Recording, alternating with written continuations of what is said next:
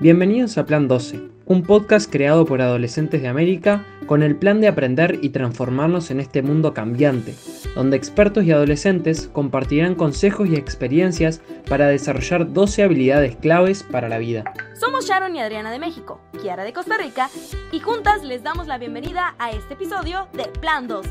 Aprender para transformar. Las opiniones en este podcast son nuestras y de los invitados y no representan América Solidaria, UNICEF y Caserta, que son quienes nos apoyan. Hola personitas, bienvenidos a este nuevo capítulo de Plan 12. En el episodio 7 estamos Kiara y yo, Sharon. Vamos a hablar del manejo de sí mismo. Y qué mejor que tener a los Vasquez Sounds, los invitados de un grupo musical mexicano. Más allá de un grupo, son familia, hermanos, que tras subir un video de YouTube en el 2011 con su cover de Rolling in the Deep de la cantante Adele, recibieron más de 240 millones de vistas, lo cual fueron lanzados a la fama y ahora resurgen con su original álbum Phoenix. También son voceros juveniles de UNICEF México y han participado en Concausa. Ellos son Angie, vocalista principal, Gustavo y Abelardo con los los compositores y músicos, los Vázquez Sound. Gracias por tenernos. Gracias, gracias. y gracias por la introducción tan bonita. Sí.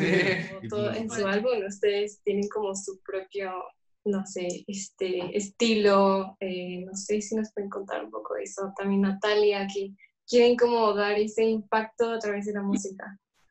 Sí, yo creo que que eso es algo que siempre nos ha gustado hacer, es como dejar mensajes a través de canciones, que es lo que nos gusta hacer. Ajá, en este caso habla de, de esta mujer que se llama Natalia, que está sufriendo este tipo de abuso en una relación, entonces quisimos hacer una canción para, para poder hablar del tema, para que se toque más, para crear conciencia. Natalia maquilla su piel de rosal, teñida de púrpura y sal queremos saber o que nos cuenten cómo es trabajar con tu familia, cómo manejan sus emociones. Este, pues yo creo que la clave es saber, saber separar las dos cosas entre relación personal y relación laboral, ¿no? Y también cuando son tus hermanos, pues los conoces tan bien que ya puedes un poco, ya puedes un poco notar cuál es el estado emocional en el que se encuentra cada uno y uno pues también tiene que ser consciente de los sentimientos de las otras personas y saber cómo actuar en base a eso. Pero sí, o sea, yo creo que tiene más beneficios que, que cualquier otra cosa el, ser familia. ¿Qué se siente salir al escenario cuando miles de personas los ven? ¿Cómo le hacen para regular sus sentimientos y mantener la actitud necesaria eh, para hacer el show? Ahí sí es controlar tus emociones y manejarte y saber aquí este, poner, poner la línea de que, ok, todos los sentimientos que tuve hoy en la mañana, que me puse de malas, los dejo y, y me mentalizo para, para, dar este show. Entonces yo creo que es muy importante ese manejo de emociones. Y realmente eso puede llegar a ser sencillo porque tú cuando estás arriba de un escenario también te alimentas de las, de las emociones que te está dando la, la, las personas. Entonces es un contagio positivo y es un contagio muy, que sea de una manera muy natural y muy rápida. Entonces eh, muchas veces hay nomás que estar conscientes de, de que pues, te tienes que subir eh, dando tu mejor esfuerzo y eso va a ser suficiente porque con la energía de la gente te vas a, te vas a, ¿cómo se llama?, a iluminar. ¿Qué desafíos han tenido para regular sus decisiones eh, al convivir o trabajar entre ustedes dos? Pues hay que saber sobrellevar y saber que pues si estás trabajando en un equipo, pues a veces no, no siempre se va a hacer lo que uno quiere, ¿no? Entonces, eso tiene que ver mucho con aprender a compartir y antes de ser pues un grupo, pues hemos sido una familia y siempre nos inculcaron a, saber compartir con los demás y no solo ver por, por ti mismo. Entonces yo creo que eso se pone a prueba en cada decisión que hay que tomar los tres, tanto familia como en grupo, y, y pues nos ha ayudado bastante. Dentro de esto, ¿Cómo creen o cuál creen que es el secreto para mantenerse fiel a uno mismo? Ponerte a profundizar poquito, a pensar, a reconectarte contigo mismo es clave. ¿Qué es lo que quiero? ¿A dónde voy con mi vida? ¿Qué estoy haciendo para lograr, lograrlo? Entonces yo creo que como dijo Ave, mi hermana, es súper importante tener momentos en el día donde te sientes contigo mismo y recuerdes quién eres, recuerdes qué es lo que quieres hacer y tratar de no dejarte llevar. ¿Qué creen ustedes de que cuando nos enriquecemos y crecemos personalmente, cómo influimos en las relaciones que tenemos con los demás? Yo creo que es tanto el impacto que, que no puede llegar a ser medido. Entonces, como no tenemos manera de, de medir hasta dónde pueden llegar nuestras acciones cuando estamos bien con nosotros mismos, a veces se nos olvida un poco de que están llegando hacia algún lado y que está teniendo repercusiones positivas. ¿Alguna vez se sintieron que tuvieron que crecer muy rápido por estar en este medio de la música y cómo lograron adaptarse? Yo sí creo que, que de cierto modo en un lado laboral, tal vez profesional, maduramos un poco antes de, de lo que se espera de cualquier adolescente o niño, pero pues muy agradecidos porque son herramientas con las que nosotros vamos a.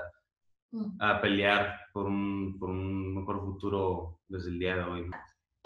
Y la verdad no fue algo difícil, o sea, no fue algo que, que tuvimos que hacer, no, o sea, a fuerzas, ¿sabes? O sea, como que la transición fue muy, fue muy, fue, fue la correcta, siento. ¿Qué hace un adolescente para entretenerse mientras están en las giras?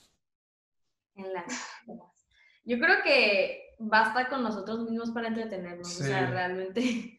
Queremos preguntarles también que si han tenido situaciones que han definido el rumbo de su vida o de su carrera. Pues, o sea, nosotros nos dimos a conocer por un video y, o sea, yo creo que ese es el ejemplo perfecto, pues, o sea, ese video literal, pues hizo que nos, fue como un empujoncito a dedicarnos a, a esto, pues, y pues, o sea, nada hubiera, nada, o sea, siento que nada hubiera sido igual si, sin ese video.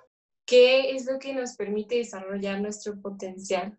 Pues yo creo que para desarrollar tu potencial es muy importante eh, usar las herramientas que tienes, o sea, y, y, estudiar y prepararte. Yo creo que realmente ponerte a estudiar y ponerte a prepararte y como dijeron mis hermanos, o sea, mantenerte fiel a ti mismo, yo creo que es lo más importante porque es lo que te mantiene ahí. Entonces, pues sí, yo les diría que, que usen sus herramientas igual.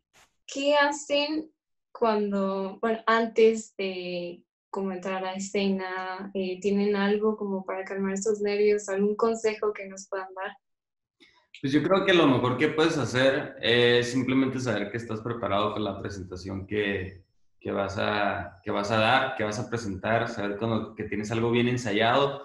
Realmente no tienes por qué, tenerte, por qué ponerte nervioso cuando lo consideras eh, porque pues es para lo que te has estado preparando. Entonces, si no estuvieras preparado, tienes que subirte a un escenario, pues claro que te vas a poner nervioso, pero entre, entre más seguro estés de lo que vas a ir a presentar, menos nervios vas a tener. ¿Cuál es el mejor consejo que les han dado? Este, mantenerte auténtico. O sea, yo creo que es el mejor consejo que, que, que nos dan y que podemos dar consejo le darían a los jóvenes que no saben qué rumbo tomar o que no saben cómo manejar sus emociones? Eh, a los que no saben qué rumbo tomar, yo diría que intenten muchas cosas diferentes hasta que encuentren algo que realmente les guste y que realmente los haga sentir satisfechos.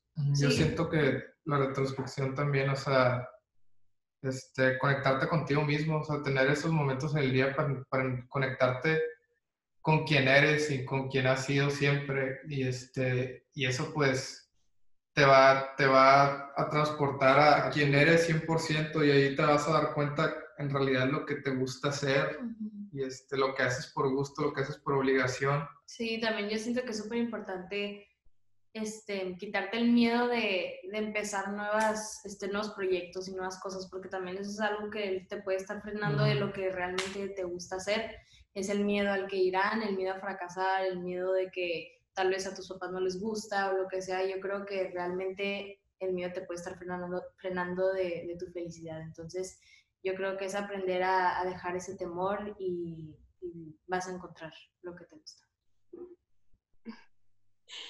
Pues bueno, y muchísimas gracias por todo esto.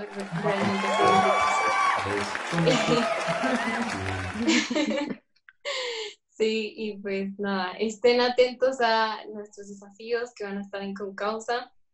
Y gracias a ustedes, muchísimas gracias. Esperamos que hayas disfrutado, al igual que nosotros, este podcast. Revisen los desafíos diseñados para poner en práctica estas habilidades. Abrazo psicológico y hasta la próxima.